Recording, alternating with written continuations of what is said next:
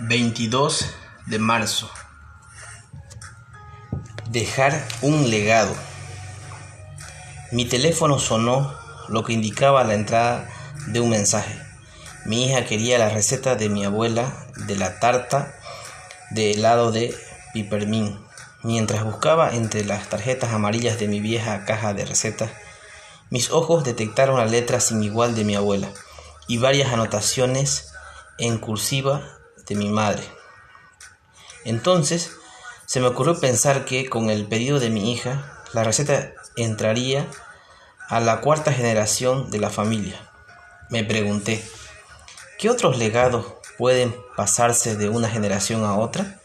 Y las decisiones con respecto a la fe, además de la tarta, se reproduciría la fe de mi abuela y la mía en la vida de mi hija y sus descendientes?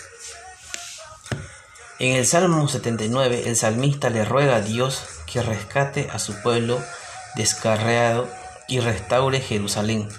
Hecho esto, le promete al Señor un nuevo y permanente compromiso de andar en sus caminos. Y nosotros, pueblo tuyo y ovejas de tu prado, te alabaremos para siempre, de generación en generación. Cantaremos tus alabanzas.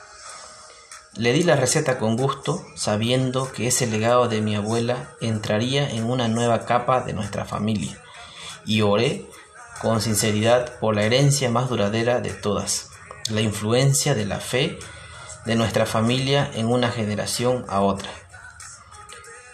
Señor, ayúdame a dejar un legado de fe y confianza en ti.